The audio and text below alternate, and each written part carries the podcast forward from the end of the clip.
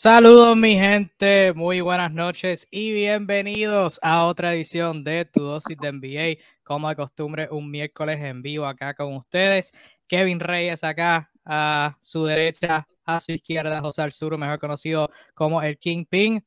Nuevamente le traemos el mejor, por lo menos esperamos, el mejor contenido de español de NBA en todo el planeta. Y al Suru, qué mejor época para producir contenido de NBA. Estamos el día antes del trade deadline, brother. esto se está calentando al sur. ¿Cómo estás? Buenas noches a toda mi gente que viene por su dosis de NBA. Una nueva edición de nuestro show online. Y bueno, en este streaming, como ven, ya las cosas están on fire porque es la víspera de lo que es el trade deadline o el límite para hacer cambios entre equipos de la NBA. Ya empezaron las primeras transacciones y se espera, como siempre, que en las próximas 24 horas eh, pase de todo un poco, haya tensión, drama, fanáticos molestos, fanáticos felices. Así que bienvenidos a este show que viene con sorpresa. Sí, siguiendo la NBA, por lo menos ayer, wow, este, ha estado intenso, las conversaciones han estado bien intensas, este, pero nada, vamos a estar hablando todo traspasos, los traspasos que han ocurrido, este, los traspasos que se están rumorando, o sea, tenemos varios traspasos hipotéticos, algunos, muchos que ustedes en los comentarios subí un post ayer y pues les di la oportunidad de sumar en los comentarios sus traspasos y Perdóname. Y pues vamos a estar reaccionando a esos traspasos. De nuevo, si están aquí en vivo, primero saludos, gracias por sintonizar. Este, pueden dejar un comentario con algún traspaso, algún equipo, algún jugador que, que esté en conversación que, que, usted quiere que opinemos. Y pues nada, este, vamos a hablar, vamos a hablar de eso, pero sí, este fue, fue un día, un día bien salvaje en, en toda la, toda la NBA ayer. Este, y vamos a empezar hablando de eso y mucho más. Este, saluditos a Yamil que está por ahí comentando. Saluditos a Yamil, este, comentando que Nets y Filadelfia no va. Bueno, vamos a hablar sobre eso. Este, tenemos mucho que cubrir. tenemos mucho, mucho que, mucho que cubrir aquí. Este, ese, esas conversaciones entre James Harden y, y Ben Simmons están, también candente. Este, estaremos opinando de eso y mucho más. Así que muchas gracias a todos por sintonizar. Y nada, vamos por encima. Este. Espérate. ¿Cómo me llegó un mensaje aquí? Espérate.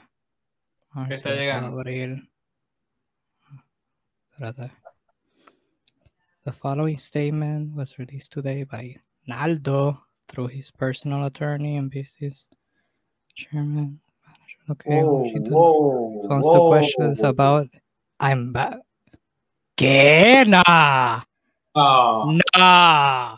Señores, arrancó, arrancó el trade deadline oficialmente. La noticia del momento. Señoras y señores, tenemos un watch bomb aquí en vivo.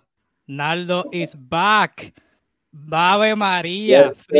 Naldo. bro. Naldo en la casa.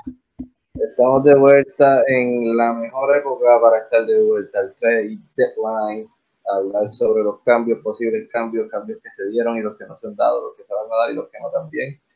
Obviamente aquí, como siempre, la mejor página de la NBA, NBA Discussions, eh, para todos ustedes en español y en vivo. Eso es así, eso es así. Tiempos drásticos requieren medidas drásticas y traemos al escuadrón completo para opinar de todo. Así que, sin más preámbulos, vamos a comenzar. Vamos a. Eh, usualmente voy por el orden cronológico de todo y, ¿verdad? Vamos con calmita, hablando bien inteligente. Pero, ¿sabes qué? Vamos a empezar por lo propio. ¿Qué, qué hizo Sacramento? ¿Qué hizo Sacramento? Vamos a empezar por ahí, porque esto ayer se puso bien loco. Sacramento e Indiana completaron por lo que va de, época de trade deadline, el traspaso de la temporada, en donde Sacramento recibió a Domantas Sabonis, Jeremy Lamb, Justin Holiday y un pick de segunda ronda del 2027, mientras que los Indiana Pacers recibieron a Buddy Hill, Trishan Thompson y Tyrese Halliburton. Naldo, gracias por estar aquí con nosotros. Desde tu perspectiva, ¿Qué pasó entre Indiana y Sacramento? ¿Qué hicieron esta gente? Pues mira, mano, desde mi perspectiva, eh, es, distinta a la mayoría de las personas que opinan sobre este cambio. A mí me gusta el cambio para Sacramento, eh, contrario a lo que a lo que la mayoría piensa. La mayoría piensa que no fue un buen cambio para Sacramento, porque obviamente eh, Tyrese Halliburton tiene un excelente potencial. Este, y para ese muchacho, pues hasta ahora lo que se ha visto es que pues, eh, su límite es posiblemente un All-Star en algún momento. Pero eso es en algún momento y es un potencial eh, actualmente, quien es verdaderamente un All-Star, eh, Domantas Sabonis. Eh, Halliburton juega la misma posición de Diaron Fox. Eh, Fox está en el borderline de ser un All-Star. Sabonis es un All-Star, hombre grande. Eh, creo que le da una dinámica distinta a, los Kings. Este, un juego de pick and roll, con un buen jugador ofensivo que no tenían, este, como hombre grande, etcétera. Eh, abre la cancha, traen a Justin Holiday, que ha sido un excelente tirador esta temporada, para no para que no les duela la ida de Body Hill. Así que, contrario a y, y, y Domantas Sabonis es sumamente joven, apenas tiene que 25 años, 26 años. Es súper joven, le queda muchísimo baloncesto, ni siquiera está en su prime. Así que eh, para mí fue un excelente cambio eh, para Sacramento. En cuanto a Indiana, traer a, Harry, a, a David Halliburton y a Body Hill es probablemente la salida de Michael Brogdon.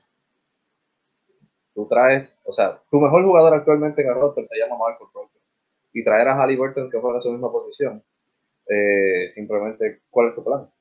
Salir de Brogdon entonces, porque obviamente es un tipo propenso a lesiones, y crear en torno a un futuro con Tyrese Halliburton es lo único que puedo pensar. Pero realmente, el mejor jugador que trae Indiana al roster juega la misma posición del mismo jugador que tiene actualmente. So, eh, entiendo que eso no se va a quedar ahí, Indiana se va a seguir moviendo, pero para mí lo que hizo Sacramento a como dije, contrario a lo que mucha gente piensa, a mí me gustó. Al sur, ¿tú qué tal? Mira, yo estoy 50-50. Me genera, en parte estoy de acuerdo con Aldo, en, en otra parte no me gusta el trade. Principalmente porque usualmente cuando vemos jugadores que están cantados a salir, no era un secreto que Sabonis tenía marcado la, aquí en la frente el transferible desde hace un rato. Como, no sé, la mitad de la plantilla de Indiana. Usualmente, cuando haces ese tipo de negociaciones, consigues eh, un precio muy bajo. Eh, en este caso, creo que Indiana hizo un excelente negocio. O sea, consigue una pieza para el futuro porque es cantado que se va a una reconstrucción. Es cantado que si Brockton no sé ahorita, se va comenzando la otra temporada. Eh, probablemente veamos en las próximas horas salir a, Turner. No es algo cerrado, o sea, puede pasar perfectamente. Eh, sobre el caso de Sabonis, me preocupa el fit, porque si bien, y ustedes saben que es uno de mis jugadores favoritos, eh, uno de los problemas es que quien se queda, a quien Sacramento pareciera estar dándole el voto de confianza, es a de Aaron Fox, que tenía quizás más cartel transferible que el mismo Halliburton. Ahora bien, hay un tema que eh, Sabonis sí, una de las pocas debilidades que tiene en ofensiva es que no siempre rinde bien a un pace alto. Un jugador muy de poder tener la bola, de generar, de postear. Y el fit con Fox me preocupa. Personalmente, no me parece que sea a priori, ojo, no lo hemos visto jugar, eh, eh, el mejor. Muy diferente a la perspectiva que me hubiese dicho que se quedara Halliburton y jugar con, con, con el hijo de Arvida Sabonis. Así que en ese aspecto me genera ciertas, ciertas dudas. Además que siendo tan fanático de Saboris me duele verlo con el uniforme de los Kings. Dios mío. Este equipo, lo siento, yo me cuesta ser optimista en cualquier operación que haga, que haga Sacramento Kings y más aún con el ser que tienen en el banquillo. Así que bueno, hay que, la realidad es que Sabonis lleva, este es el tercer uniforme malo que se pone en su carrera. No, sí, también es cierto, también es cierto. Por un lado, Sabonis va a salir de una, de una mala situación que es ser el mejor jugador de un equipo y que no te pasen la bola. Ya lo hemos comentado en el live antes con Kevin, un, serio problema de confianza que tiene Rick Carlisle para darle la pelota para que resuelva. Y aún así está dejando, como siempre, unos números súper, súper buenísimos, dadas las circunstancias. Así que bueno, hay que verlo. Hay que verlo. Este es un cambio que en general, y ahí estoy con Aldo, pudiese ser rentable para ambos equipos. O sea, no hay que verlo tan gris. O sea, realmente es un cambio que pudiese ser muy beneficioso para ambos. Así que ya veremos. La diferencia, como dije, para mí, la diferencia es que Sacramento hizo un movimiento para ahora y Indiana hizo un, un movimiento para hacer más movimientos en el futuro. Así que, en el sentido de, hablando actualmente, a mí me gusta más lo que hizo Sacramento que lo que hizo Indiana. Aunque no estoy diciendo que Sacramento con el cambio, para mí fue algo bien padre. O sea, antes de, de yo dar mi perspectiva al sur, lo que estoy escuchando es que si Sabonis rinde bien en Sacramento, eh, Alvin Gentry es mejor dirigente que Rick Carlisle. Eso, eso es lo que dijiste, ¿verdad? No. Definitivamente no. El, el, la peor versión de Carlisle es mejor que Alvin Gentry. O sea, la de este año, por cierto. By the way, sí, Exacto, claro está, claro está. Pues mira, yo. Sí, no tiene, no tiene un Dirk, no tiene a un Luca y. Está mareado, está mareado viendo un uniforme amarillo. terrible, Pero, este, si yo soy Indiana y puedo, puedo entender ahora que, que, tuve tiempo de, ¿verdad? Porque gran parte de estos cambios es como que tú lo ves y es como que tu primera reacción es como que bien drástica, pero después tienes como unas horitas y te sientas y piensas y vuelves y piensas y repiensas. Y como, eh, eh, puedo, puedo entenderlo. Este, so, mi, primera reacción era que, que, que, Santa Madre está haciendo Sacramento. Eh, pero, al igual que al sur, puedo verlo a ambas partes. Si yo soy Indiana y tú tienes a un Domantas Sabonis que, pues, tiene algunas fortalezas, tiene algunas debilidades, eh, all in all, pues puede ser como una opción top 3 en un equipo de playoffs. Si yo soy Indiana, tú saliste brutal. Si yo soy Indiana, salí brutal. Sacando a Tyrese Halliburton, que pues por lo que se ha visto esta temporada en particular, que hubo varios juegos que, que jugó sin Fox, este, y pues manejó más la ofensiva, o sea, más agresivo, obviamente de playmaker. Vimos el año pasado lo que, lo que puede hacer y este año pues, ha aumentado ese nivel. Y lo que puede hacer como anotador, pues tiene ha mostrado buen potencial. No voy a decir potencial de All-Star ni nada, porque todavía es muy temprano, pero tiene potencial. Tiene potencial bueno si sigue en ese ritmo. Y si yo soy Indiana, y salí de oro. Yo salí de oro con Halliburton nada más, sin contar a Body Hill, que hay, hay rumores que pues podrían moverlo adelante para no, no sé para dónde pudiera coger. Este, pero si yo soy Sacramento, me preocupa que se hayan enfocado en hacer ese movimiento por el presente. Porque esto lo hemos hablado mucho. O sea, estar en el medio es la peor situación. O sea, tú tienes que o ir all in a ganar a tratar de competir por un campeonato o véndelo todo y vas a la reconstrucción. Y gran parte del problema de Sacramento no han clasificado los playoffs desde el 2005-2006. Gran parte ha sido no cometerse una, a una dirección. Y cuando se cometen a una dirección hacen horribles picks de draft, pero no vamos a hablar de eso. Este era el momento perfecto para irse en esa dirección de reconstrucción. O sea, tenían a Hill, tenían a Fox, que el sur lo mencionó, que tenía el cartel de, de cambio ahí. Este, tenían a Barnes, que todavía lo tienen, que aparentemente no lo van a cambiar. Eh, o sea, tenían bastantes piezas para sacar jugadores jóvenes, prospectos, picks y irse por el camino. Pero hicieron el movimiento para la hora y pues sí, como dijo Donaldo, claro está, Sabonis todavía es joven y pues gran parte de, de, de la nueva era de reconstrucción es que o sea, tienen un jugador de 25 años y lo tiran de viejo. O sea, Sabonis relativamente todavía es joven y pues todavía puede desarrollarse, técnicamente no está en su prime. Pero el hacer un movimiento para ganar ahora desde la perspectiva de Sacramento me preocupa, porque ahora mismo Sacramento está 13. Está 13, no está, no está en el play. Y al momento de hoy, no son mejor que Phoenix, no son mejor que Golden State, no son mejor que Memphis, no son mejor que Utah, no son mejor que Dallas, no son mejor que Denver. no son mejor que Minnesota, no son mejor que los Clippers, debatible con los Lakers, debatible con New Orleans, pero ahí hay 11 equipos, hay 11, 10 equipos, o sea, ¿cuál, cuál realmente es el propósito? O sea, aquí a, a No, plazo, como que o sea- con, con la situación de salarios, pues como que no pinta bien, y como mencionó el Suru, y te lo paso a Tiraldo, el fit entre Sabonis y Fox, este no me gusta tanto, Fox. No es como que el, el jugador que vaya a pasar primero, y pues Sabonis como que pues, necesita el balón, este, pues, o sea, necesita el balón en como que en pick and roll como tal, no es, no es su fuerte, so, muchas dudas en cancha en sí, pues como que la ideología para hacer el cambio ahora, pues me preocupa. Este, o sea, cuando digo que Sacramento se posiciona para ser un mejor equipo ahora, no es de este año, claramente este año van a, a- a competir más allá.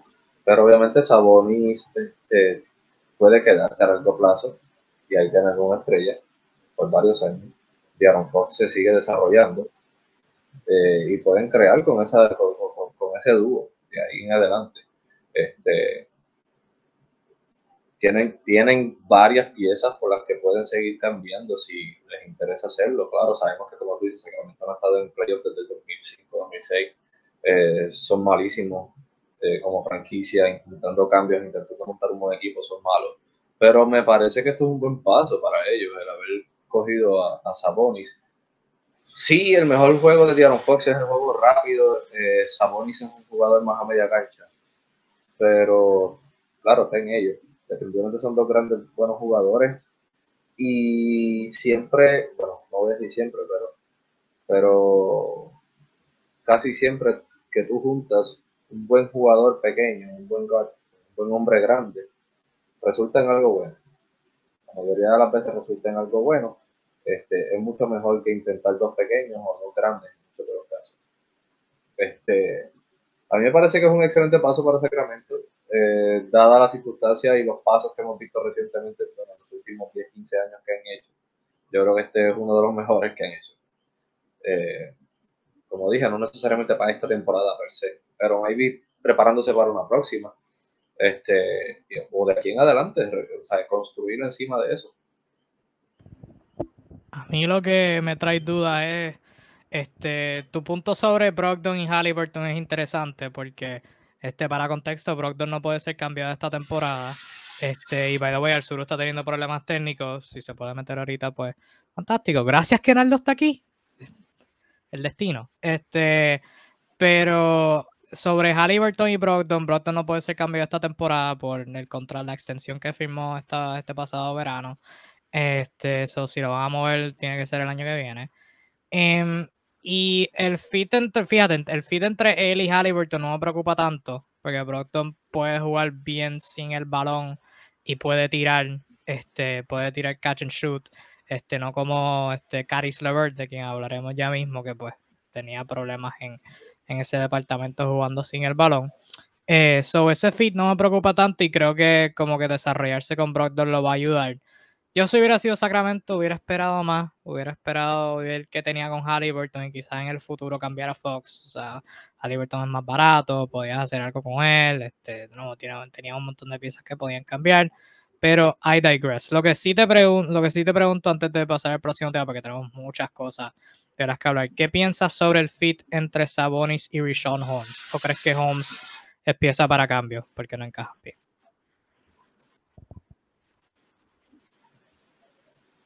Perdóname, no sé si tengo problemas con el internet, creo que sí. ¿Me estás escuchando? Sí, ¿tú me escuchas a mí?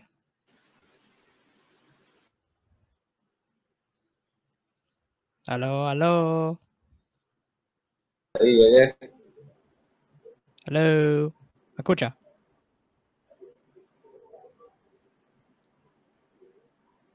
¿Me escuchas? Sí, ¿tú me escuchas a mí? Sí, no, sí. Ahora. Sí, me escucha. Pero sé que me hiciste una pregunta, pero no pude escucharla. Sí, ahora me escucha.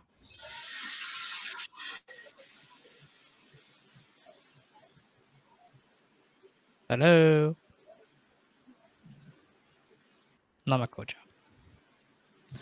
trabando. Este, el fit entre Holmes y Sabonis es como que bien interesante porque en teoría Holmes es más o menos como Turner en el sentido de que, pues, y Turner puede tirar, pero este Holmes es alguien que, pues, está rondeando por la pintura siempre.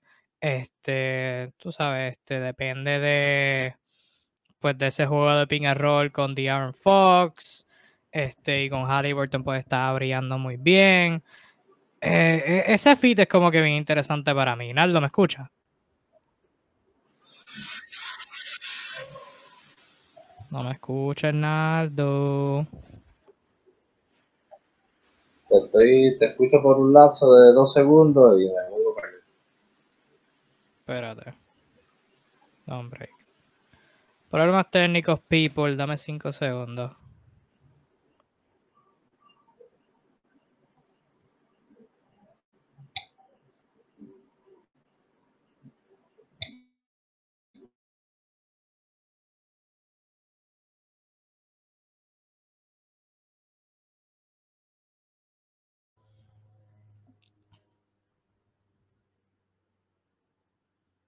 Probando, probando, probando. No sé si Naldo está por ahí. Este, vamos a ir por los comentarios, es lo que. Perdónenme, gente. Este. Edwin nos mandó comentarios desde. Un saludo desde Guatemala. Saluditos a Edwin. Yami que está por aquí activo. Steven que comentó por aquí que, que está viendo a Naldo.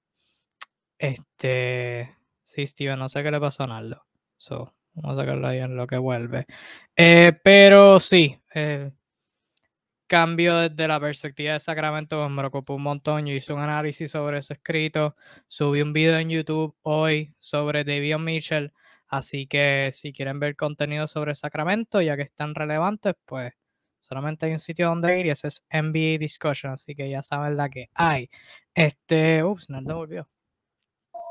Naldo, what's up? Ahora, ahora sí, este, la conexión que tenía ahorita estaba media mala, me tuve que mover, pero ya estamos de vuelta. Sí, la tecnología está, está bien, está bien cabrona hoy. Este, nada, te pregunté rapidito para terminar de hablar de esto sobre el fit entre Sabonis y Rishon Holmes. ¿Crees que encajan? ¿Crees que Holmes sea fiche cambio? ¿O qué tal? Bueno, eh, en general creo que no vayan a tener ningún tipo de problema. Bueno, no sé, porque Mark Turner eh, ofensivamente es bastante parecido a, a Richard de hecho es mejor Por tirador. eso. Este, pero ambos juegan bastante abiertos. Eh, ahí es cuestión de, digo, aunque para mí, no sé por qué hubo tanto problema entre Mark Turner y Sabonis, porque sea, no eran jugadores que jugaran en el mismo área, no, no jugaban, ambos podían jugar abiertos, tirar desde afuera, podían penetrar ambos, jugar desde adentro, jugaban posteados, ¿sabes? No entiendo qué lo hizo tan difícil. Yo, como que Eh, el- yo creo que el, el rol de los mejores, es- el rol mejor de los dos es de centro. Y pues como que Sabonis tener que jugar tan afuera de la pintura constantemente y pues no tener la libertad de, de penetrar este, en ofensiva. Yo creo que Turner también quería un rol mayor en ofensiva. Por lo Eso menos Holmes no va a tener todo, ese que egoísmo, pero Sí, exacto. Yo creo que fue más, algo más allá, algo, algo más, más, más- que tenía que ver más con ego que con el baloncesto entre ambos. sí.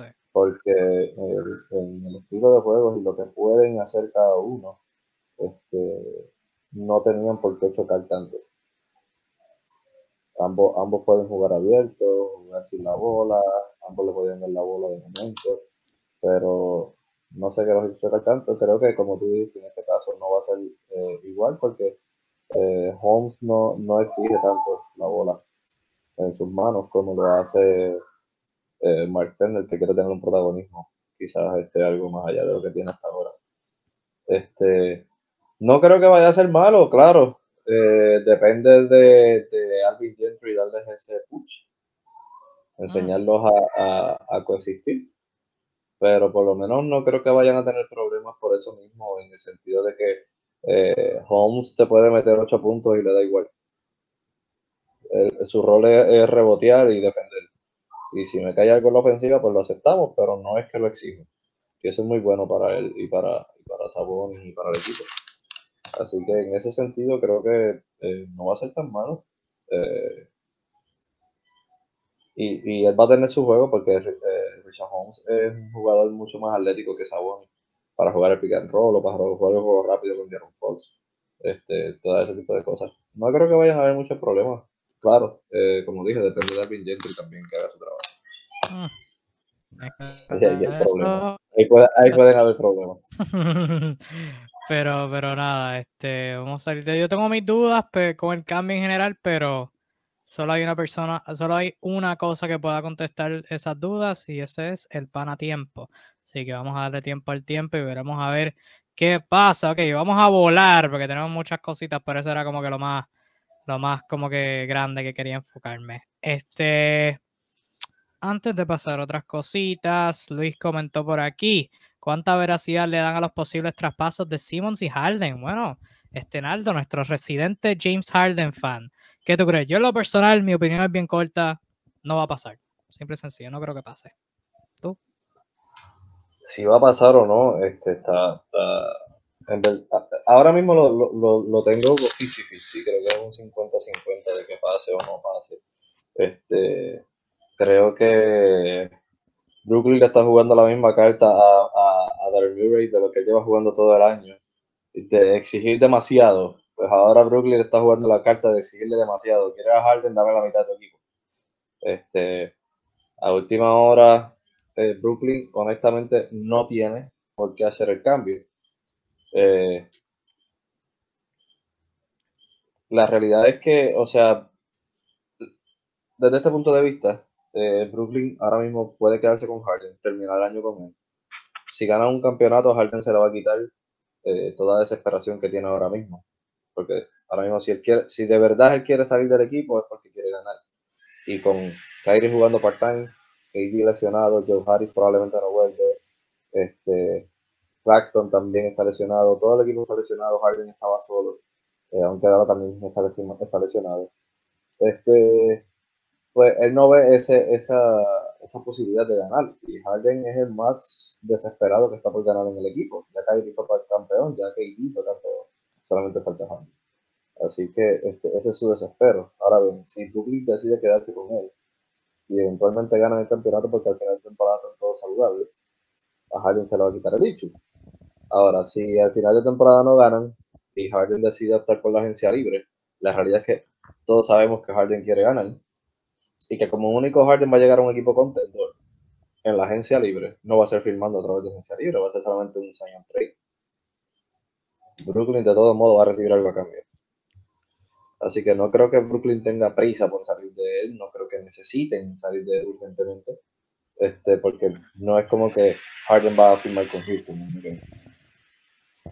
Si va, va por un equipo contendor y ninguno de los equipos contendores tiene dinero para firmarlo. Sí, por lo menos eh, yo lo veo complicado por eso mismo, por y siguen comentando que va a ir a Lakers, claro, por supuesto. Este, yo lo veo complicado por eso, porque ambos equipos piensan que tienen ventaja en las conversaciones y pues como que se están chocando lo mismo, porque, sea, porque si tú eres Brooklyn, tú vas a decirle a Filadelfia, si tienes a Joel Embiid jugando como MVP, tienes que hacer esta adquisición, pero mira el que yo tengo, o sea, es un caballo, tienes que darme tres o cuatro cositas de valor y Filadelfia te está diciendo a Brooklyn, es un caballo que en agencia libre se te va a ir, y no quiere estar en Brooklyn. O sea que dámelo a mí, dámelo a mí. Y pues están ambos en ese toma y dame y no van a llegar a nada. Sí, yo creo que esto, esto, esto es algo que podemos esperar que pase cualquier cosa hasta, hasta, el último momento del límite de cambio. Pero ahora mismo lo veo 50-50. Este, alguien tiene que ceder, o Filadelfia va a tener que ceder a, a Matisse este, y a y o a Maxi.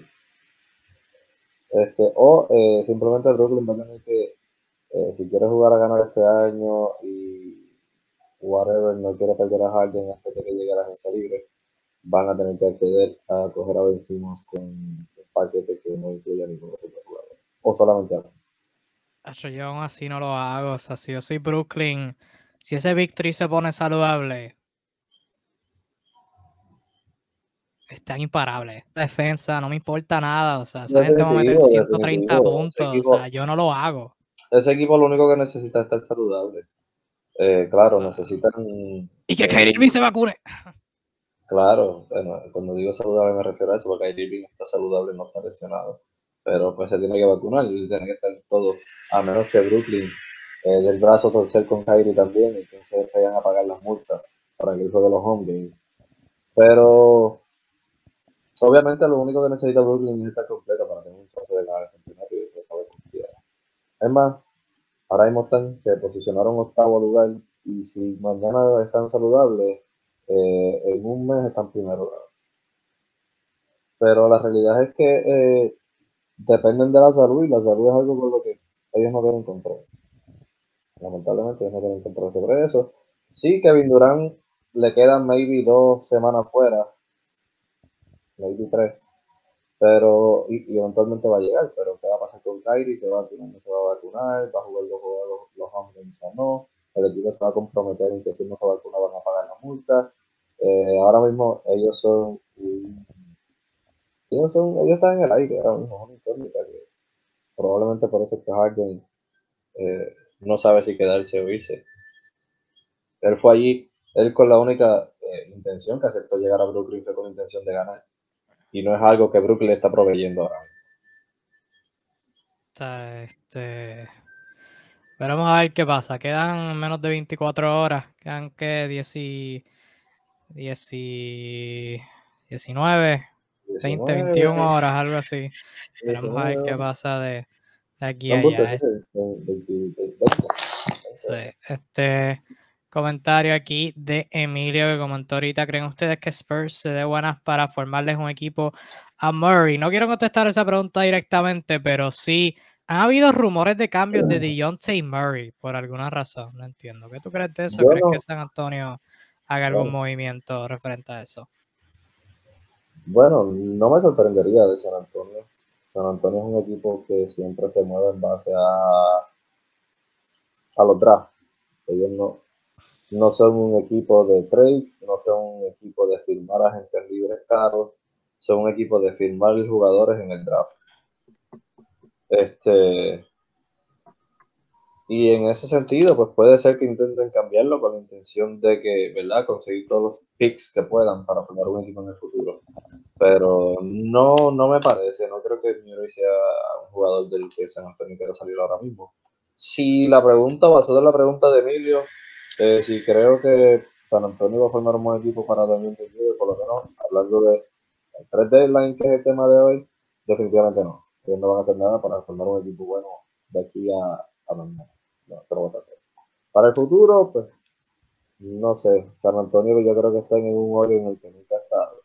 Bueno, por lo menos hace más de 20 años que están en un hoyo como este. este y no sé cómo vayan a salir al sur, nuestro residente Spurs fan, este, han habido rumores de cambio por alguna razón sobre Deontay Murray. ¿Qué tú crees sobre eso? No, bueno, me disculpo primero por problemas eléctricos. No, tranquilo, disculpa todavía. Este, realmente tenemos que ser siempre honestos con el tema de los, de los Spurs. Es un equipo bastante reacio a hacer algún trade, ni siquiera trades interesantes, hacer cualquier tipo de, de trade. Eh, así que mm, no creo que sean más que los rumores de, costumbre que salen todos los años. Ellos están atrapados también en la misma dinámica. Primero porque Deontay Murray, si bien es un jugador bastante interesante, no es lo suficientemente bueno para ser el líder de una franquicia que aspira a ser ganador. No genera la suficiente ofensiva por sí solo. Creo que sería excelente jugador, como ya en esta altura de su carrera, de su talento, acompañarlo en todo caso con un jugador que pueda este, también crear ofensiva por sí solo. Eh, así que una vez más la premisa es la misma del año pasado. Ver qué haces con ese montón de jugadores que tienes a los alrededores que son jóvenes, que son interesantes. Buscar la manera de hacer un paquete por ellos si quieres realmente competir. El problema es que eh, San Antonio está atrapado en, en una manera de hacer las cosas que si bien fue bastante funcional en una época, creo que ya está demostrado que, los tiempos han cambiado, que las maneras de crear franquicias ganadoras han cambiado, ahora todo es más agresivo. Eh, y, si no viene, si no se viene un cambio filosófico real en la franquicia, lo van a tener siempre cuesta arriba. Yo no veo que estén dando pasos realmente importantes en, en, en pos de buscar esa pieza que los va a hacer más competitivos. O sea, que, que San Antonio, que DeJounte Murray necesitando alguien que maneje el balón al lado de él, lo que estoy escuchando, ¿verdad? Traduciendo tus expresiones, es que tú harías un trade de Jacob Purtle por Taylor Horton Tucker. Lo que escuché, corrígeme si estoy mal. No, para nada. No precisamente por manejar el balón, puede crear su ofensiva. No, no, no, porque él, él, él, no dijo manejar el balón porque DeJounte Murray maneja No, el no. balón. Es, ofensiva, una ofensiva constante. O sea, DeJounte Murray, honestamente, aunque todavía es muy joven y todavía tiene potencial para desarrollo, desde hoy se puede decir que DeJounte Murray no va a ser un jugador de guiar una franquicia en campeonato. Él es una segunda, una tercera opción en el futuro para un equipo campeón, pero no es un jugador para ser la estrella de- y ganar un campeonato. Bueno, yo todavía es joven. Yo creo que San Antonio debería, debería aguantarlo. Este, no, definitivo. Eso. Ahora, ¿qué haces tú con los, con los Lonnie Walker Jr., eh, Lonnie Walker Ford, con los Keldon Johnson, con los eh, White, que tienen tres años diciendo que lo van a cambiar y sigue allí? O sea, de todo eso, no lo puedes conservar todo. O sea, hace rato que Sí, han debido hacer no, eso negocio, sí, al menos por dos piezas, y obtener una que sea más solvente. San Antonio necesita moverse a hacer cambios. Esa filosofía de ellos de solamente armar equipos a base de draft eh, no le va a funcionar para una reconstrucción en, en mucho tiempo. Pues mira que irónicamente hoy San Antonio hizo un mega cambio. Oye, hablaste de que tenían que cambiar piezas. Cambiaron a Juan Hernán Gómez, la máquina. Este, rapidito, porque este cambio es como que medio irrelevante. Eh, cambio de tres equipos. Utah recibió a Nikhil Alexander Walker y a Juancho Hernán Gómez. Portland en su tercer cambio en tres días. eh, recibió a Joe Ingles, o el contrato de Joe Ingles, mejor dicho. Elijah Hughes y un pick de segunda ronda. Y San Antonio recibió al gran Thomas Satoransky y a un súper valioso pick de segunda ronda. Ambos picks en la oferta vinieron de Utah. Yo lo que me llevo de este cambio es que Portland cortando salarios este, están bien motivados en hacer eso. Y Alexander Walker al lado de Jordan Clarkson me, me intriga, me interesa. Me interesa Son dos por, jugadores bastante por- parecidos. sí, exacto, por razones positivas y por razones precavidas bien negativas. Me, me- me Definitivamente, interesa. definitivamente a Utah no le va a hacer falta un jugador que venga a tirar del banco y anotar. Definitivamente no le va a hacer falta. Ahora, va a haber una pelea entre quién es el que va a tirar esa bola. Porque esos dos se meten en esa cancha y eso es a tirar y a tirar, a tirar, a tirar. Sí, No, y- que-. Y el problema con el canadiense es que no es que tira muchas pelotas, es que mete pocas. Es el gran problema. Alexander Walker es un jugador muy interesante, que cuando está enchufado tiene manera, es habilidoso, es rápido, pero es una regadera. O sea, realmente de la precisión todavía no se le ha visto. Este año comenzó con la oportunidad y rápidamente perdió la titularidad en, un- en un buen momento para, para darle la campanada. Ahora que viene de la banca, ha mejorado gradualmente. Hay que ver con estos cambios cómo se ajusta. Pero ojo, hay- Quinn Snyder, Quinn Snyder es un excelente dirigente y tiene una excelente, un, excelente sistema ofensivo. Que si, que si ¿verdad? Alexander Walker se adapta al equipo, ojo con eso, puede ser bien peligroso tener el equipo que ellos tienen, la ofensiva que ellos tienen en su cuadro inicial y traerles a, a Alexander Walker y a Carson del banco. Sí, sí. Si Alexander Walker viene a defender, si él viene a defender, si él se pone a defender, porque tiene un buen cuerpo, tiene un buen wingspan y es alto, o sea que si él viene y puede defender en esa segunda unidad, ahí No dudes sí, que sí venga a dan defender bajo peligro. Quinn Snyder, Ajá. porque si, si no de- si no Sí. defiende con Quinn Snyder no va a jugar. Sí, va, va a Quinn poner Snyder a, tú o defiende o, o defiende o no juega.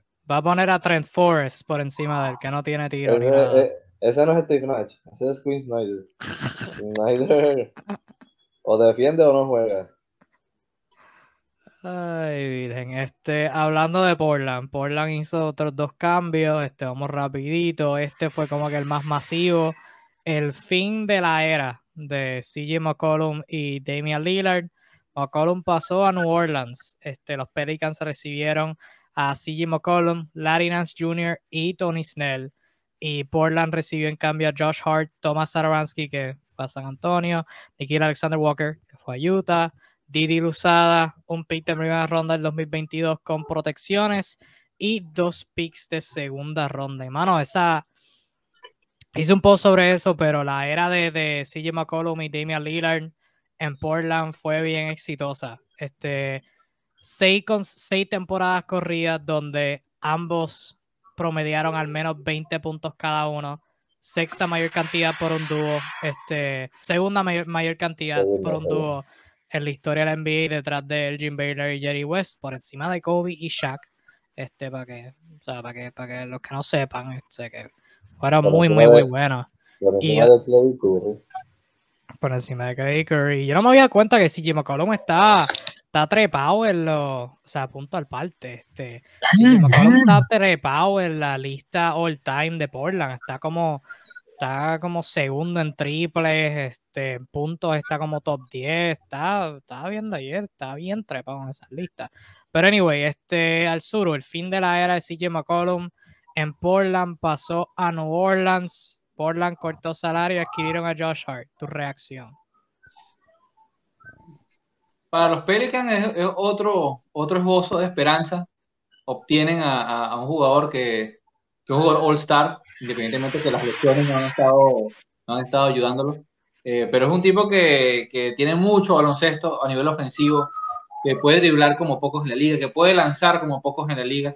Eh, y siempre va a ser una buena noticia obtener un jugador de esas características. Además que es un tipo que no necesitan que lo nombre líder o, o primera opción de tiro, es un tipo que sabe lo que es ser un, buen Robin, es lo que ha hecho eh, ese tiempo y, a la calladita se han metido los números que, que, que menciona. Eh, así que bueno, anímicamente creo que es un buen, buen, buen recibimiento, es un equipo que tiene mucha presión en sí mismo, que tiene el tema redundante de Zion, Zion, Zion, que, que parece nunca acabarse, y arman de cara al siguiente año, si se quiere, eh, un quinteto que a priori eh, luce bastante interesante. Cuando, cuando tienes a, a CJ McCollum, vienen dudas eh, referente con su defensa, que, es un tema, eh, cómo metes en un backcourt con, con Devontae Graham a, a CJ McCollum, sigue estando la, en entredicho, bueno, que todo el mundo va a caer la punta de esa gente. Pero bueno, eh, del otro caso, del lado de Portland, creo que ya está bien cantadísimo. Eh, se van a la reconstrucción. Prácticamente se trata de obtener lo que te den y ahorrar la mayor cantidad de dinero posible. Y esto no hay mucho que, que analizar al respecto. Del caso de los Pelicans, son si logran sacarle rédito a, este, a esta situación. Me gusta el dúo de McCollum y Ingram en defensa. Este, Ingram por una temporada y media ya ha estado teniendo que crear tiros en isolation con cuatro defensores alrededor de él. Ahora pues tiene a McCollum que también puede hacerle quitarle esa presión este, en ofensiva. En defensa, cambiaste a Josh Hart por CJ McCollum. Está como apretado si Larry Nance Jr. se pone saludable. Este puede ser una pieza muy. Este, Nance Jr. y Herb Jones defendiendo juntos. Debe dar miedo. Eh, pero excelente movimiento por New Orleans. Si yo soy Portland. Esto y el de Norman Powell pienso que pudiste haber sacado algo más. No sé, pero ese soy yo. Naldo, ¿qué tal tú? Pues mira, este, me gusta, me gusta la idea de los Pelicans. Obviamente sabemos que los Pelicans han estado cortos de talento por varios años.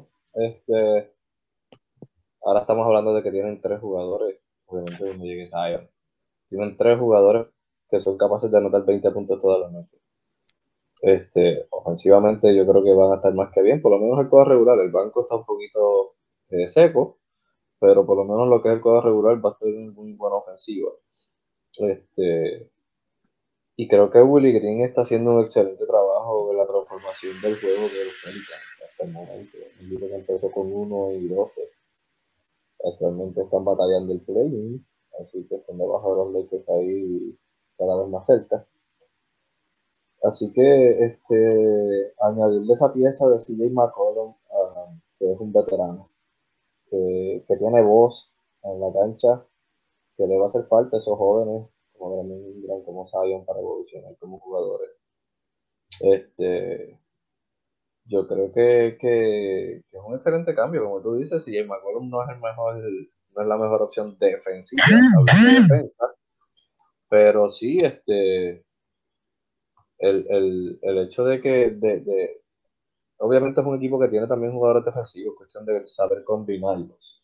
Ahora mismo tienen una, como tú dices, Edward Jones, Larry Jr., este, Jackson Hayes en la, en, la, en la pintura tiene un excelente potencial de defensa. Este, pero ahora mismo tienen una ofensiva desastrosa. O sea, Sidney McCollum, Brandon Ingram, Zion Williamson y Jonas Valanciunas Aparte de, aparte de los triples de Devonte Graham, eh, o sea, no puedes doblar ahora a nadie. Definitivamente no se puede doblar a nadie ahora. Doblas a uno y va a haber alguien solo y se supone que las vas, a pagar.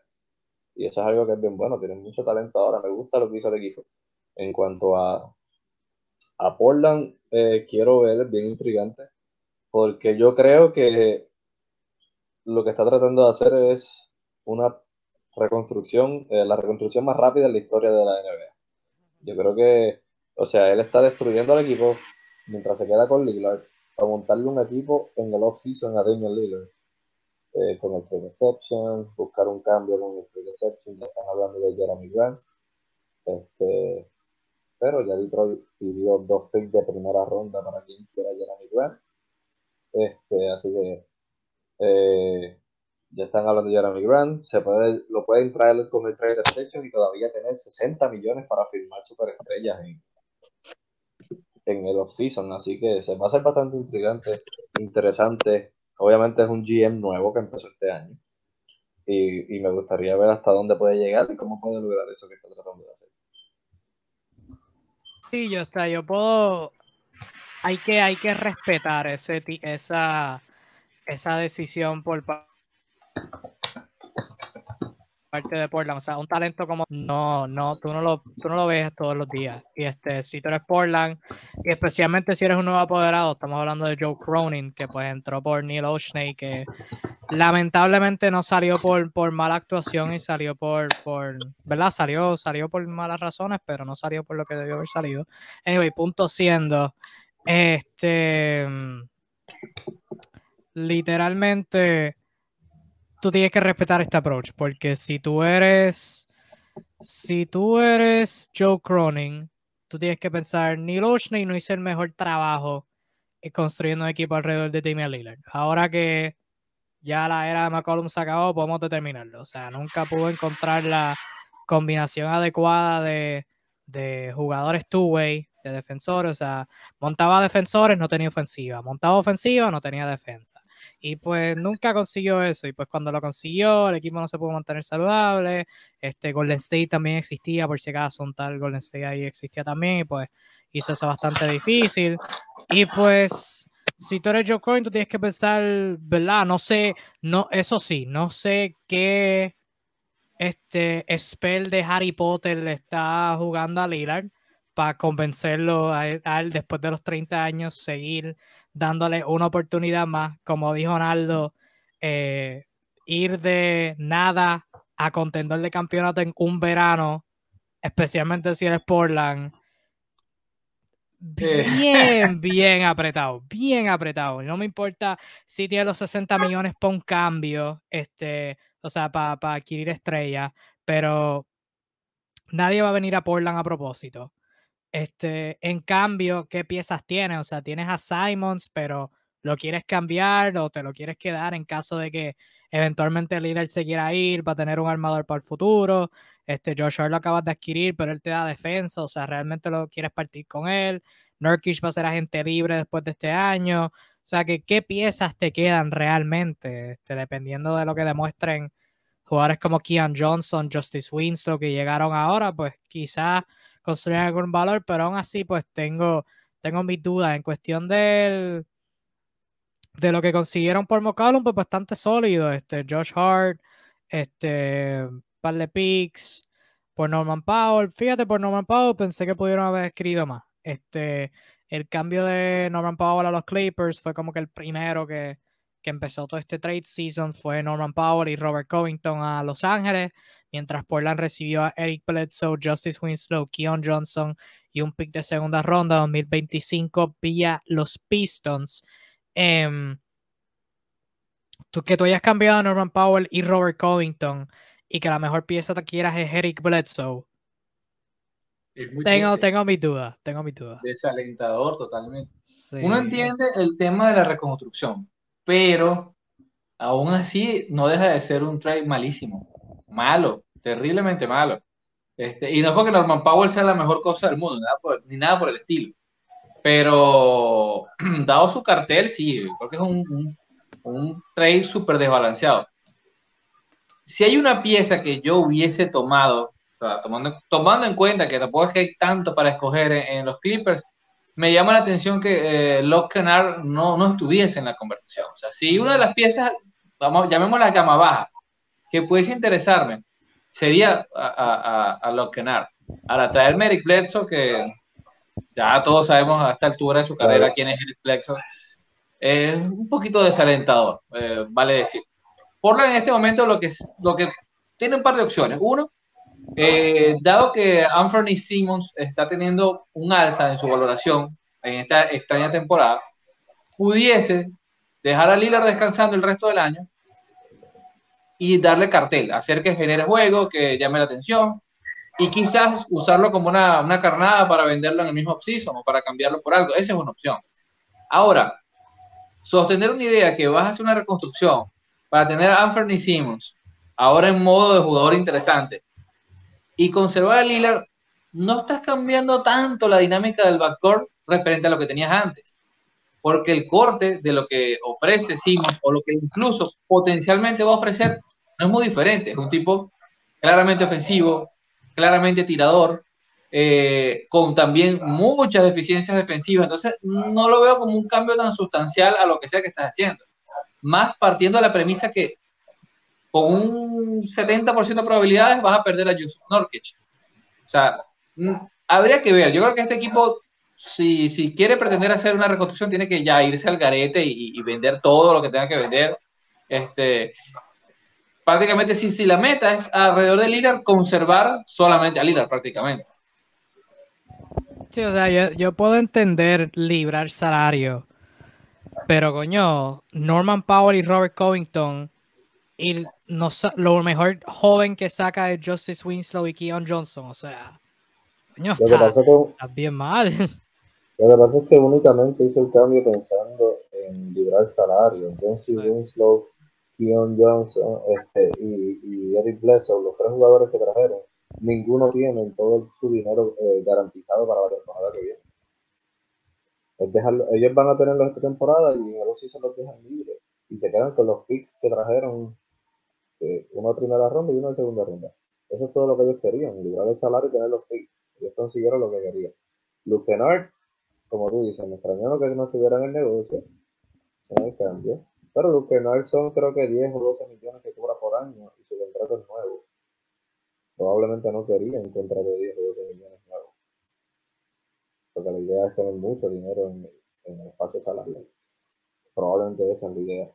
Este, pero, o sea, de que definitivamente debieron coger más, aunque sea un pick más en el cambio, claro, debieron hacerlo. ¿Regalaron los jugadores? Sí, cierto.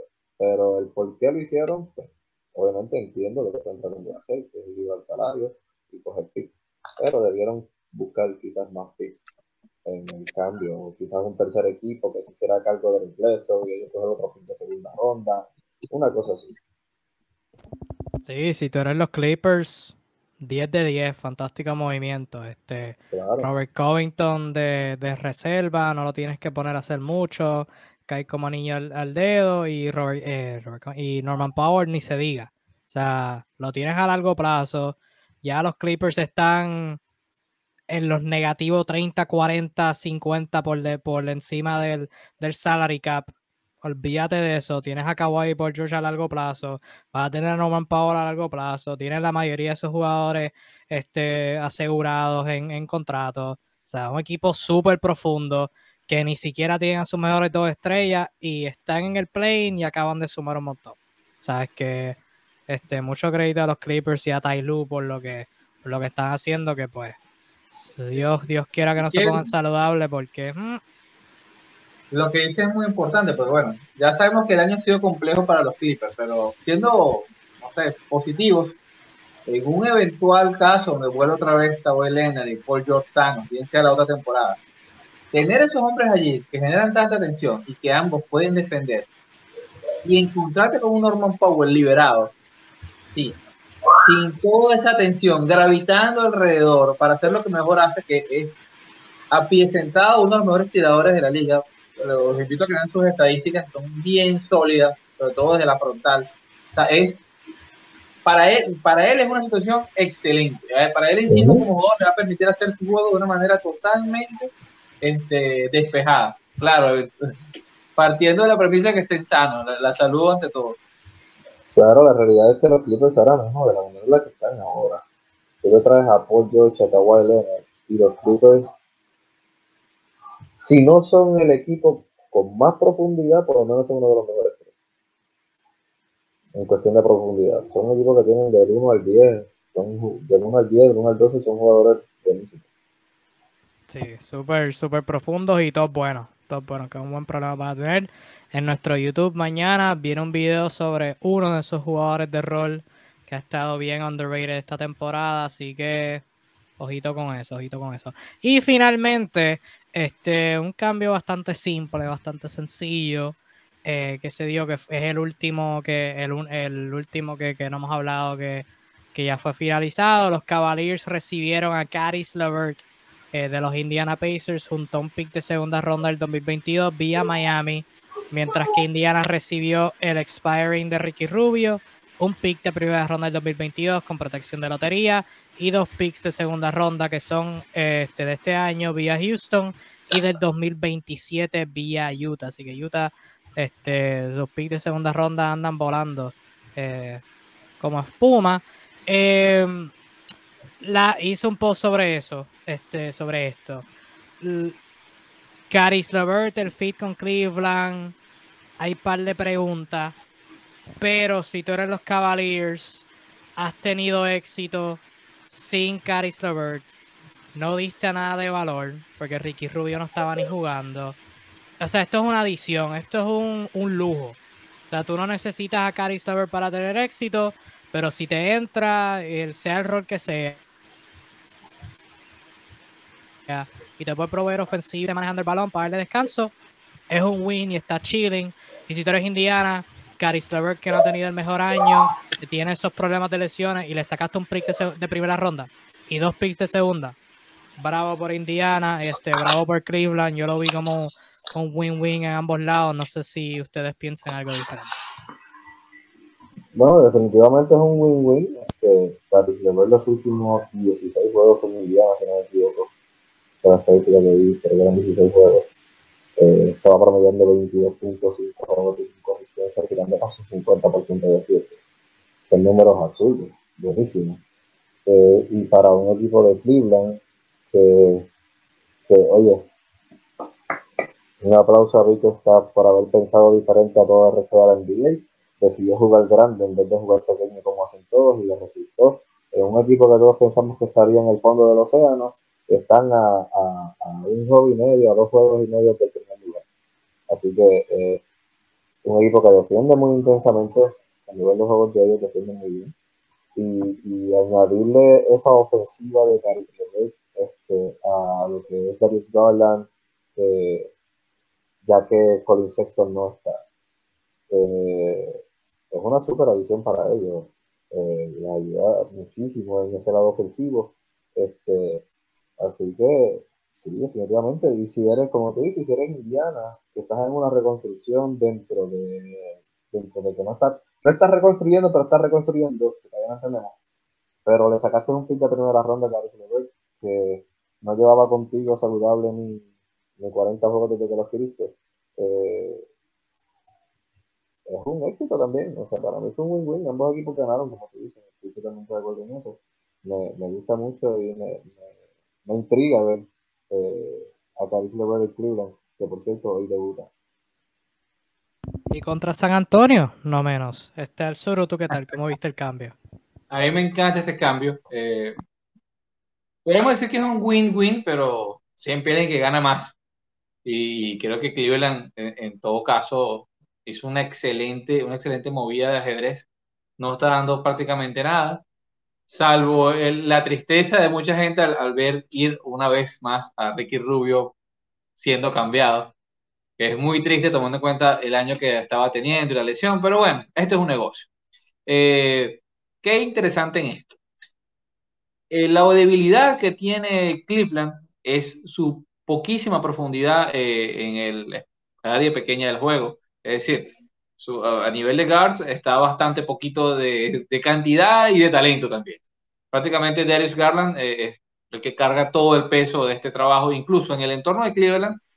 Ahora que Darius Garland en las últimas semanas ha tenido entradas y salidas cortas de la, en, en, la lista de lesionados, había la esperanza que Isaac Okoro pudiese dar un, un pequeño salto eh, eh, y en las últimas tres semanas tal cosa no pasó. O sea, incluso teniendo carga, balón, hicieron la prueba, tuvo la oportunidad de ver varios partidos y, y, y, una vez más se demostró que parece que el, el señor Okoro no, no está listo todavía. Parecía que lo iba a dar antes de que se lesionara. Exactamente. Eh, adicionalmente, ellos sumaron a, a Rayon Rondo y Rondo también ha estado más el tiempo que está lastimado que está sano. Así que venir con la Vert es traer un escolta que, que tiene posibilidad de crear su ofensiva por sí solo, es un tipo que viene caliente, viene caliente. Naldo dato los últimos 16. Yo quise ver la estadística los últimos 5, porque viene con la mano hirviendo. Eh, sería interesante que pudiese trasladar ese momento en un entorno ganador como es este de, lo, de los Caps. Eh, e incluso eh, la opción de ver a Levert como sexto hombre me parece sumamente interesante.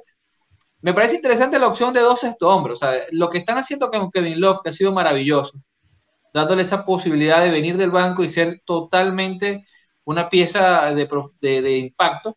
Y ahora dar una segunda herramienta de ataque desde el perímetro, desde el dribbling, desde la penetración en Caris Levert. Así que es un movimiento que, que si sale bien... ¿Ah? ¿Crees que Caris Levert venga del banco? No, creo que puede ser una opción. En ciertas situaciones pudieses usarlo así para dinamizar, porque uno de los problemas que tiene los Caps es en el, en el, en el backcourt con, con el tema de lo, la profundidad, es muy mala. O sea, cuando tienes que salir y te consigues que te toca poner a jugar a Kevin Pangos y a, y a Stevens, que es muy bueno defendiendo, pero le cuesta muchísimo generar, se te tranca la ofensiva. O sea, Darius Garland ha tenido un gran temporadón y ha sido el dínamo de este equipo. Pero bueno, el esfuerzo ha sido bastante. Ya a esta altura se le está viendo que, eh, dado su físico, los problemas, los problemas de espalda lo están afectando. Y esto es un llamado de atención. Necesitan, si quieren competir, necesitan ayuda. Ayuda y, y Karim Lever creo que entra perfecto en esta narrativa. Es un hombre que viene de pasar un grave problema eh, de salud. Así que si todo se le da bien, puede ser una de las historias de, del trade deadline. Sí, este, eso, pues esos han sido todos los cambios que se han dado eh, por ahora. Eh, este, eh, lo, ¿Qué pasa? ¿No vas a hablar del cambio de, de, tu, de tu de tu de tu padrino? De Ospala. Ah, de, de, Miami, de Miami. De Miami, de Miami Pérez preguntó por el cambio. Sol, soltaron, soltaron al eterno prospecto Casey Okpala, este que pues, este según dicen muchos, así los rumores son ciertos, este, para Riley le iba a seleccionar pick 13 en aquel draft si Tyler Hero no estaba disponible de tanto que, que confiaba en él. Este tuvo de cada, de cada 10 juegos, dos eran como que wow, tiene potencial, y los otros 8 eran corriendo de lado a lado.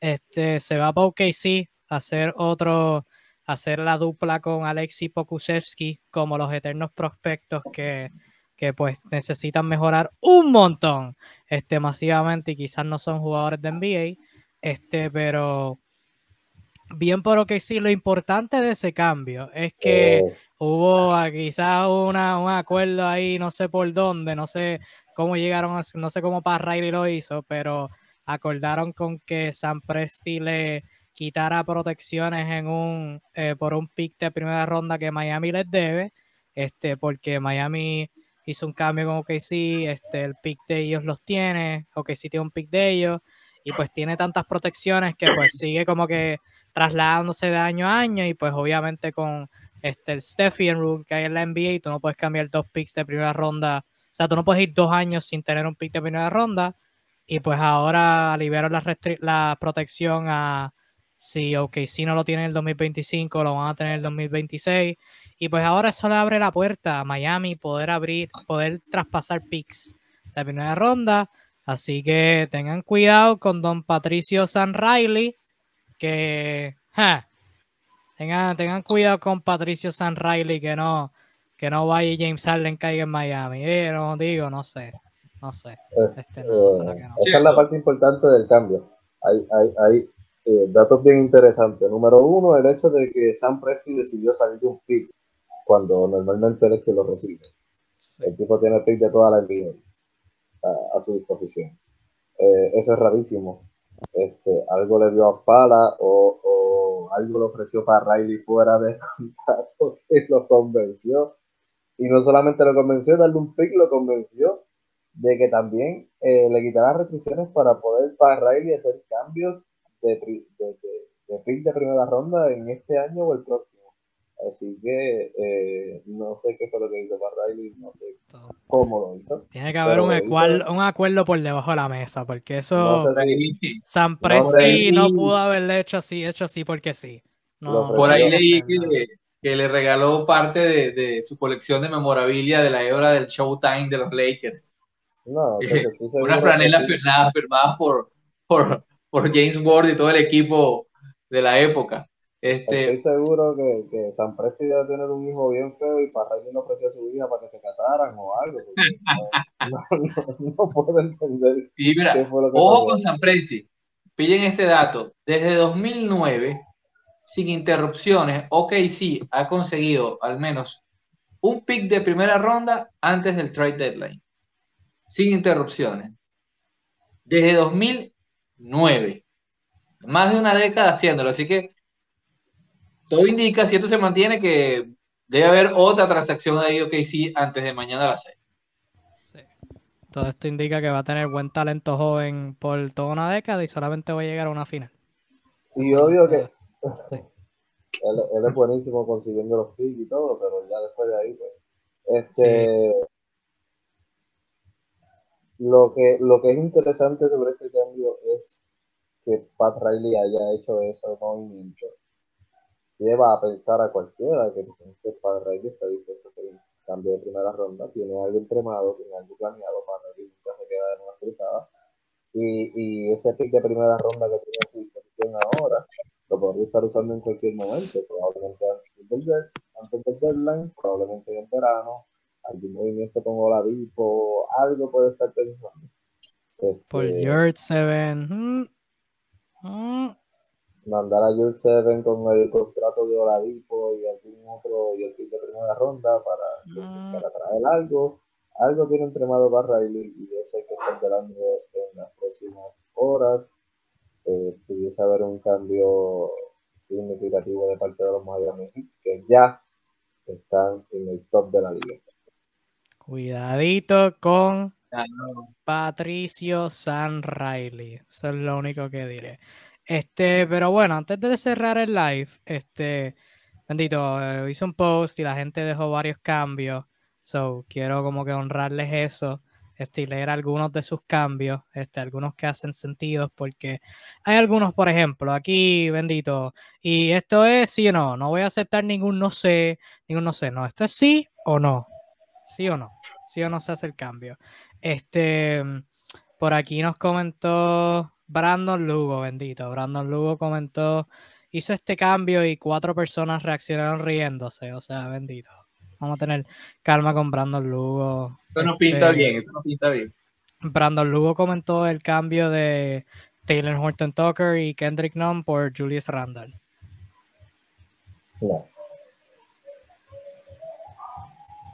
Sí, sí, de verdad que.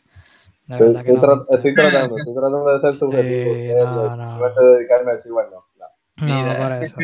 Son cambios, cambios tentativos, cambios tentativos, como este, de parte No, de, de- Pero gracias por el comentario, Brandon. Gracias por el comentario. Se aprecia la interacción. Este Joseph Carrasquera nos comentó "Sh- Dennis Schroeder y Grant Williams por Dante DiVincenzo y un pick. No, entre Boston y Milwaukee. Milwaukee quiere a Schroeder sexto hombre. Karan Williams de alero. Boston DiVincenzo. Yo no lo haría. Si yo soy Boston, yo no lo haría. Se está hablando de un posible cambio donde Schroeder pasaría a Milwaukee, según tengo entendido, pero eh, aparentemente, eh, creo que era de Milwaukee, aparentemente Milwaukee estaba pidiendo a Grant Williams. Este, Mm. so, posibilidades de cambio, sí, sí, eh, yo diría que es factible, o sea, es algo que puede suceder. sí, puede suceder. Sí, sí, si yo soy Boston, no lo hago. Si yo soy Boston, no lo hago. Por lo menos Grant Williams. Grant Williams no. Grant Williams no. Mí, eh, a mí, a mí honestamente, Grant Williams no me gusta lo más. No Pero eh, hon- honestamente, para lo que hace Boston con ellos, o sea, si le dan una bolsa de Doritos, están ganando. O sea, porque Boston no... Y eso que han mejorado, y eso que han mejorado como equipo. Pero, a línea. este cambio de C. Luis Gómez Méndez. Posteó un montón de cambios, este, pero este me llamó la atención. Un cambio low key, win-win, este, entre Chicago y Houston. Daniel Tice pasaría a Chicago y Troy Brown Jr. pasaría a Houston. No se está hablando, pero yo lo veo, yo lo veo win-win. Chicago necesita un. Ajá. Dame, dale un cam- dale un pick de segunda ronda de Chicago a Houston y entonces puede ser factible. Pues Chicago necesita un centro suplente, porque si está yendo Pero a los Houston- playoffs con Tony pero- Bradley con de centro Pero suplente, Houston no necesita, pero Houston no necesita el cambio, a menos que no le deje un pick. bueno, Exactamente. exacto, eso sí. eso Tendría sí. que venir acompañado. Y menos por Troy Brown, que es... Bueno, pero mejor, mejor salen con el, o sea, poder desarrollarlo. Troy Brown todavía es joven, todavía es joven, le abren el espacio a, a Sengun para que florezca. Si Troy Brown no, no floreció cuando dio una titularidad en Washington, con todo puesto para eso, olvídese, ese ya no retoña. No, pero me refería a Sengun, me refería a Sengun. Ah, no, puesto. según va para All Star dentro de tres años. Sengun me gusta muchísimo. Sí, Sengun, Sengun. Cuando le abran el espacio, cuando le abran el espacio. Y agarré unos kilitos porque Sí, sí. Este, bueno, esos son los cambios, porque los demás no los veo como que bien factibles. Pero, este, para cerrar, yo tengo aquí par de cambios que encontré por el World Wide Web. Este, vamos a ver en 16 minutos, vamos a ver cuántos hablamos de él para no pasarnos de hora y media. El primer cambio, el que se ha estado hablando un montón, eh, cortesía de Jake Fisher de Bleacher Report. Este es la clásica, este, fuera de Harden por Ben Simmons, este es el cambio que más se ha estado hablando. Es simple, este, los Lakers reciben a John Wall, los Rockets reciben a Russell Westbrook y un pick de primera ronda del 2027. ¿Quién dice que no? Yo no. yo no. Definitivamente. Si yo soy Houston, yo digo que no. Ahora, si yo, si yo soy los Si yo soy Houston, yo digo que sí. Ah, ok. Nah, no. Si yo soy Houston, yo digo que sí. Número uno, Russell Westbrook tiene un contrato que va a expirar. Y te estás llevando un pick. Eso es una ganancia por nada que tienes ahora en John Wall. Si soy Lakers, digo que no. John Wall es exactamente el mismo tipo de jugador que Russell Westbrook. Maybe una mentalidad diferente, pero es el mismo estilo de jugador. Si no haces pick, Russell Westbrook no va a hacer pick John Wall. No estás ganando nada. Mm, yo por lo menos Sigue siendo un que atlético con mal tiro, eh, que simplemente no va a LeBron. Y, y que tiene un año y medio sentado, o sea, eso fuera de sí, actividad, fuera de roce competitivo. Si soy Lakers, no. Si soy Houston, sí, porque por lo menos me estoy llevando un pick y un contrato por encima. No, ese, fíjate, me convencieron, me convencieron. Porque, y ese pick es bueno porque por eso, o sea, se está hablando del pick del, de Lake, este pick es de los Lakers del 2027.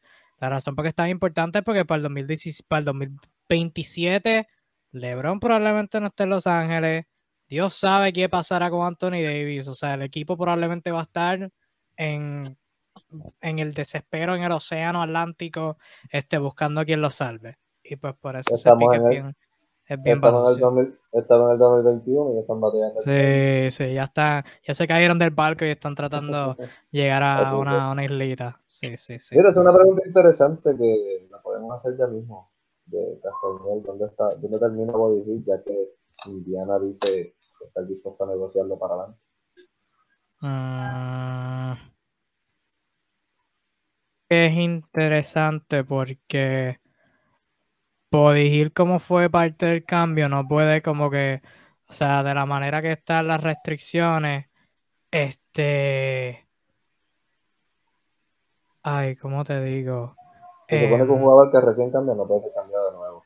Exacto, pero a menos puede ser como que a menos que, que esté como no parte de un paquete incluido. o algo así, sí, que no esté como que agregado para que, que no cuente como el salary cap, algo así, algo así es la regla. Que el contrato que- no está incluido en el cambio. Fue lo que pasó Este, hoy también puede ser otra opción.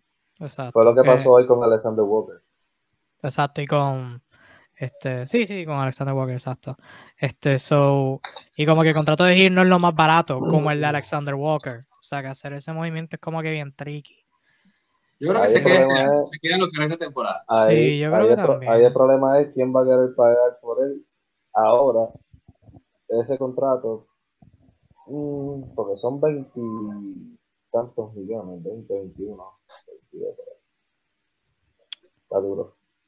Son Obviamente sabemos que Filadelfia siempre está con el ojo en Body Hill. So, es una posibilidad, pero para que Filadelfia pueda adquirir a Body Hill tendría que dar a Tobias Harris, tendría que un paquete, eh, o, o a Danny Green y a otros más eh, para poder sumar el contrato de ¿verdad? el salario de igualar el salario de Body Hill.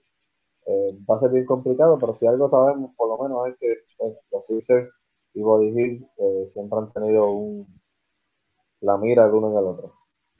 Yo creo que se queda y lo cambian en el verano. Yo creo que eso es lo más factible para no complicar tanto y tener un Ahora, tirador no, no, no es nada Sería divertido ver, aunque sea por, por dos meses, a, a, a Duarte, Halliburton y Hill. O sea, serían unos cuantos triples por noche seguros. Por Va a eso. creo que por lo menos debe ser algo divertido de ver. No sé si efectivo para ganar partidos, pero sí divertido. Sí, sí, sí, por eso. Por eso que es como que es interesante. Segundo cambio que tengo para ustedes en esta linda noche. Este, uno que se ha estado hablando, pero que se, apa- se apagó. Eh, Jeremy Grant pasando a Chicago. En este cambio que encontré en Twitter, este, Chicago recibiría a Jeremy Grant, Detroit recibiría a Patrick Williams, Kobe White y a Troy Brown Jr. Eh, si yo soy Detroit, yo digo que no. No sé ustedes. Interesante. Bueno, Kobe White, Patrick Williams tienen algo de potencial, aunque claro está, dadas las circunstancias y lo que se ha hablado hasta ahora, es que Detroit quiere dos picks de primera ronda. Yo preferiría, siendo Detroit, el trade exception de Portland si me lo da con dos de primera ronda. Yo lo libero, todo el salario, libero todo el salario del mundo con el trade exception y tengo dos picks de primera ronda para escoger un potencial en el futuro. Kobe White y Patrick Williams tienen potencial, pero ya Patrick Williams se fastidió por el resto de temporada. Sí. Ya tiene la primera lesión grave y Kobe White también tuvo su lesión grave. Eh, hay que ver. Tiene Pero Kobe White buscar algo más. Sí, algo sí, o sea, no es malo, pero buscaría más. O sea, Kobe White como armador titular, no, no me convence. No, no me jamás en la vida. convence. No sería el armador, o sea, tú lo usarías como lo que realmente es Kobe White, un, un escolta, un escolta tirador. Eso, eso es lo que es. Sí, no. Sí.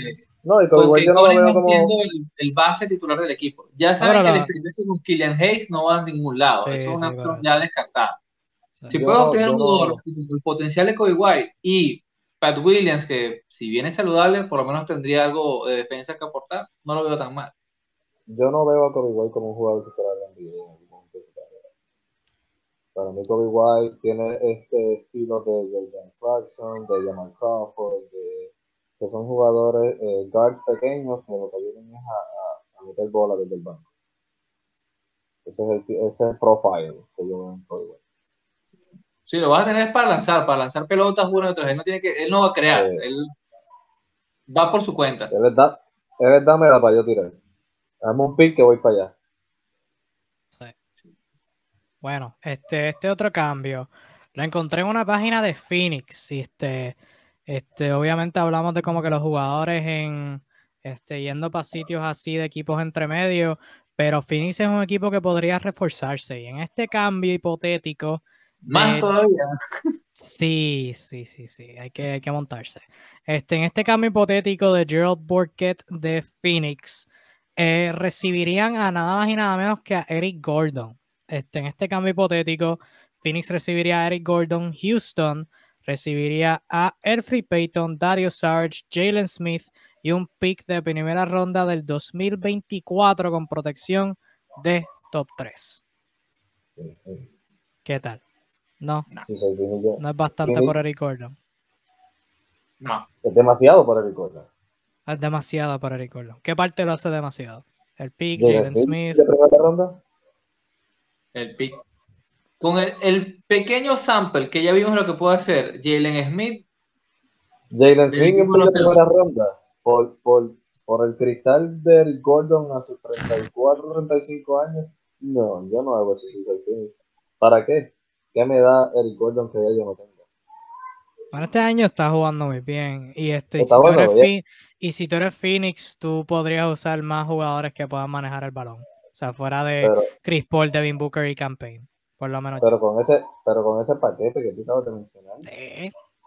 yo consigo para que- mucho sí. más que El- el Gordon. El Free Payton, si Campaign está saludable, no lo necesita. Dario Saric, si están todos los grandes saludables, no lo necesita. Jalen Smith, si están todos los grandes saludables, no lo necesitas. Y este Phoenix no le cogió, no le hizo qualifying offer. Es agente libre este verano. O sea que a un equipo lo va a firmar, Pero le va a dar un montón. Y el pick de primera ronda en dos años. la realidad es que la realidad es que para mí Eric Gordon no vale más allá de, de contratos expiratorios y un pick de segunda ronda. sí. Darles a Jalen Smith, que demostró su potencial en este corto tiempo que estuvo jugando. Y un pick de primera ronda para mí es demasiado Gordon. Los otros dos, pues me da igual, pero yo te daría los Pues otros sí. dos, yo te daría a Peyton y a Saris con un pick de segunda ronda y ahí me atrevo. Y van bien.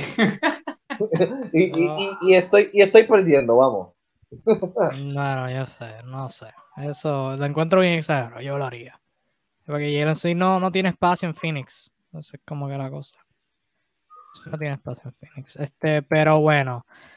En este otro cambio, estábamos hablando de Rishon Holmes ahorita. Quedan, vámonos rapidito, uno, dos, tres cambios, tres cambios que probablemente no van a pasar, pero este, quiero traerlos a, atención. Este, en este cambio, Rishon Holmes pasaría a Charlotte. Los Hornets adquirirían un, centro de respeto, tú sabes. Este, Charlotte recibiría a Rishon Holmes y a Marvin Bagley el tercero, mientras que Sacramento recibiría a Kelly Oubre Jr. Este cambio es de Greg Schwartz de Bleacher Report, by the way. Este, Rishon Holmes y Bagley a Charlotte y Sacramento recibiría a Kelly Oubre Jr., PJ Washington y Vernon Carey Jr. ¿Qué tal? No lo hago Charlotte. Yo creo que lo que está haciendo Kelly Oubre y el que ha hecho Kelly Oubre en Charlotte no es merecedor de yo cambiarlo para traer a Bagley y a, y a Holmes. Eh, creo que eh, y PJ Washington es un excelente jugador que te juega de- tanto de, de power como de centro. Eh, no lo haría siendo Charlotte, definitivamente no. Sí, yo Este, tampoco. Además de que Mason Plumlee, los últimos juegos ha despertado. Está reboteando muy bien, está haciendo su trabajo, se está combinando bastante bien con la Melo. Este, no. Y, y, y en cambio, por el otro lado, Holmes eh, viene de la lesión y está jugando su peor baloncesto desde la temporada pasada o hace dos temporadas. No es algo que yo hago siendo Charlotte. Sí, yo tampoco lo hago. A mí me gustaría la adquisición. Me gustaría la adquisición, pero no creo que el precio es muy alto. O sea, Sí. Kelly Oubre creo que está ya ahorita plantado ya en la dinámica del equipo. Ha sido su salvador unas cuantas veces. Los otros dos, obviamente, eh, la pieza aquí de salida es, es- en todos los trades que quiere hacer Charlotte es PJ Washington. Ese es el único hombre que es fijo que va a salir. Sí. Encantado. Eh, pero no, por más que quieren, por más que quieren, no, no le encuentran más de 16 minutos a él en la rotación. La verdad, yo no lo cambiaría si fuera Charlotte. Este, como el Suru, me gustaría, me gusta la adquisición de Holmes y poner a Plumlee de suplente en un mundo ideal, pero este, demasiado. Este, nuestro antepenúltimo cambio, curioso que Castañera habla sobre los rumores de Dallas. Este, este cambio me parece interesante porque en este de Michael Sense de Fansided, eh, Dallas recibiría a Jeremy Grant. El cambio es Dallas recibe a Jeremy Grant y a Josh Jackson y Detroit recibiría a Dorian Finney-Smith, Jalen Bronson, Maxi Cleaver y un pick de primera ronda del 2022. Me gusta para ambos equipos. Naldo le Me gusta, gusta al para Zuru- ambos equipos. al Porque parece que quiere vomitar. no, no, no, no, no. Para Me mí, gusta pues, uno, que a Jeremy Grant le debe quedar bello el uniforme de Dallas. Me lo imagino y sí, le debe quedar como anillo al dedo. Pero la única manera que yo vea a Jalen Bronson en un cambio así es que sencillamente no haya feeling para la negociación del contrato. O sea, si me dicen que está no hay Que eso es acuerdo, lo que está pasando ahora mismo. Sí, vamos a, vamos a hacerlo porque no tiene lógica. que es que básicamente la lo que está es básicamente lo que está pasando ahora mismo. Bronson Exactamente. libre y Dallas parece no querer renovarlo.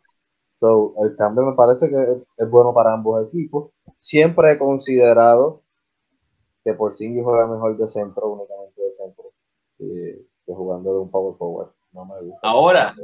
Naldo, te- así como te digo una cosa, te digo la otra. Hablamos hace rato de Kobe White, eh, eh, eventualmente en los Pistons. Ahora cambia a Kobe White y imagínate a un Kate Cunningham en crecimiento con un Jalen, Jalen Bronson, esta vez con la pelota de lanza todo lo que tú quieras, hijo. Es tu momento. Un tipo de 26 No, me, años, me, me encanta. campeón en Villanova, un hambre de demostrar lo que puede hacer. 20 puntos por partido. Yo espero que, yo espero que, que Mark Cuban y, y, y los de Detroit nos estén escuchando ahora, ya hayan visto ese cambio y se estén llamando para hacerlo.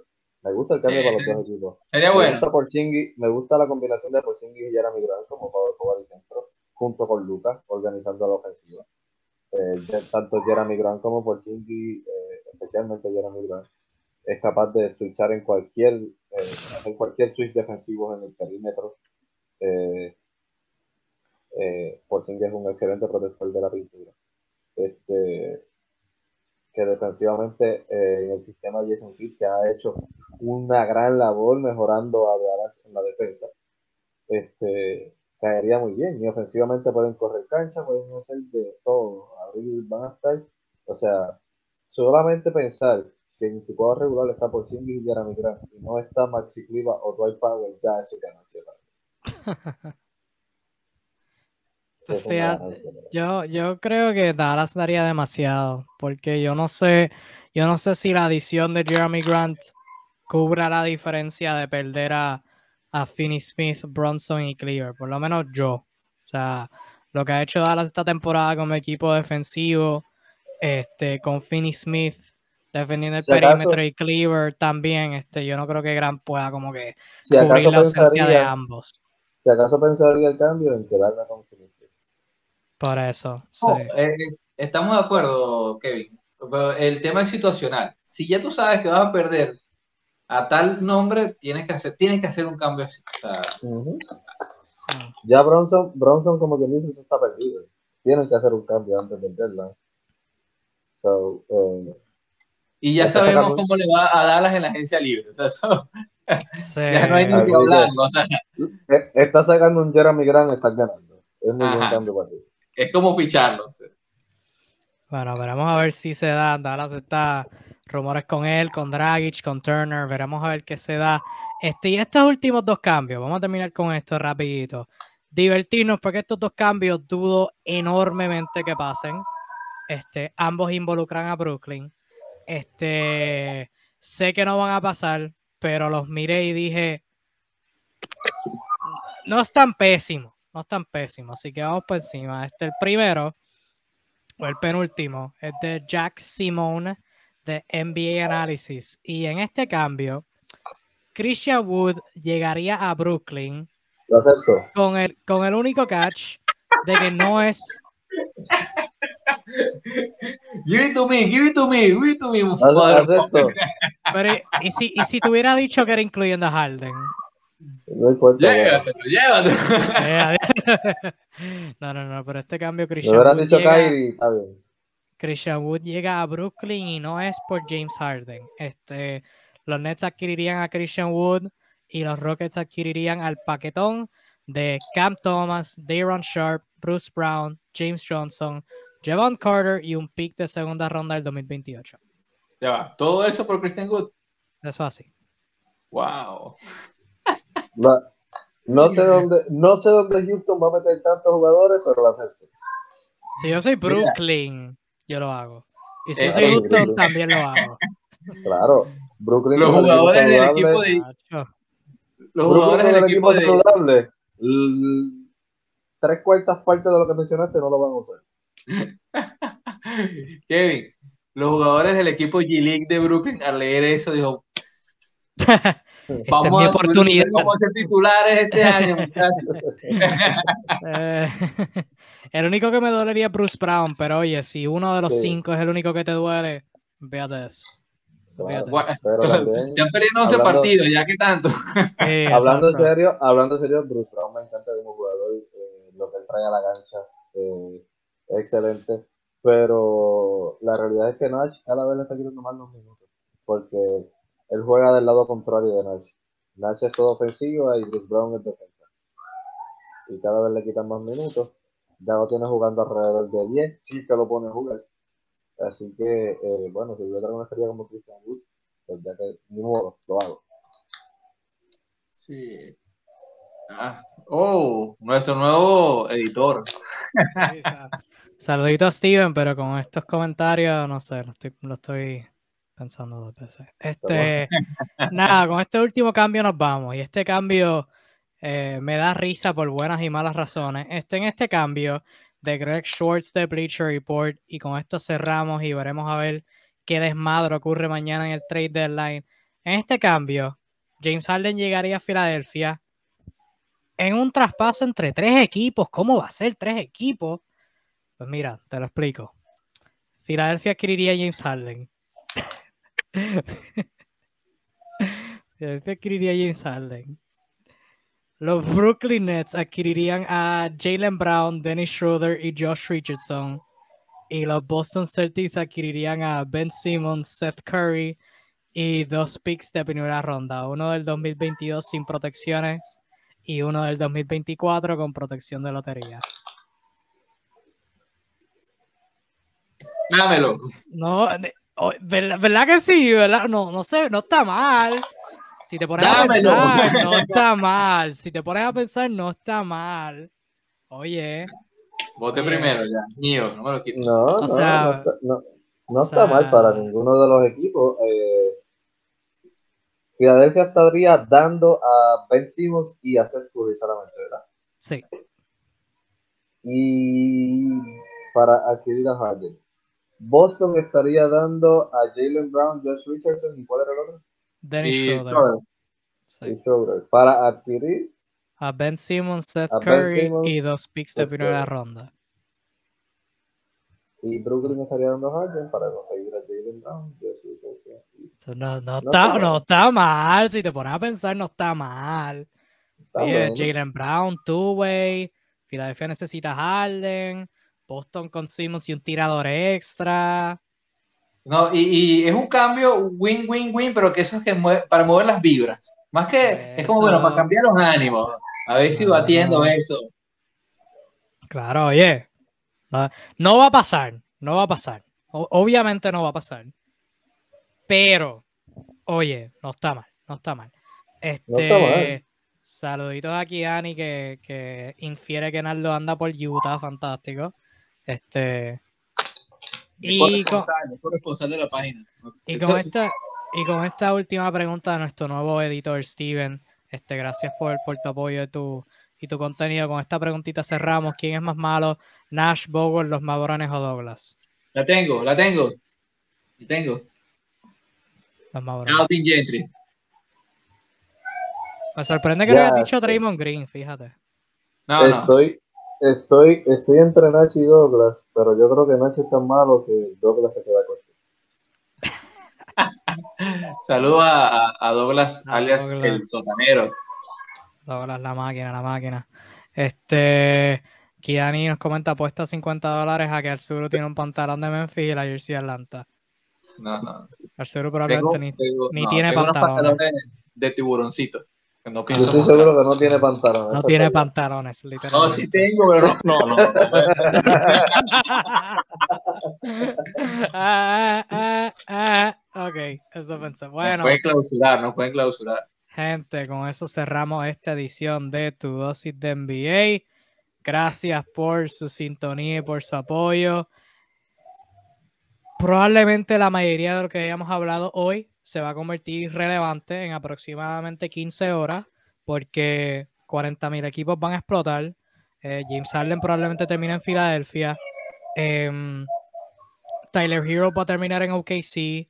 Jalen Brown va a terminar en Indiana. ¿sabes? Van a pasar cosas locas. Van a pasar cosas locas. Así que este, estén ready para eso. Y si quieren, quieren estar al tanto de lo que va a pasar, solamente hay una página para seguir. Esa es NBA Discussions. Este, en la noche de hoy y mañana todo el día vamos a tener todas las noticias actuales sobre los desmadres que se forman en la NBA, los cambios y toda la cuestión. Y todos los miércoles en vivo, tu dosis de NBA 7 pm. Eh, estamos aquí siempre. Síganos en todas nuestras redes. Links están en el comentario. Gracias por su apoyo, gente. Que tengan todos una linda noche. Que disfruten los juegos de baloncesto. Cuídense mucho y los apreciamos un montón, Corillo. Cuídense mucho. Chao. Chao.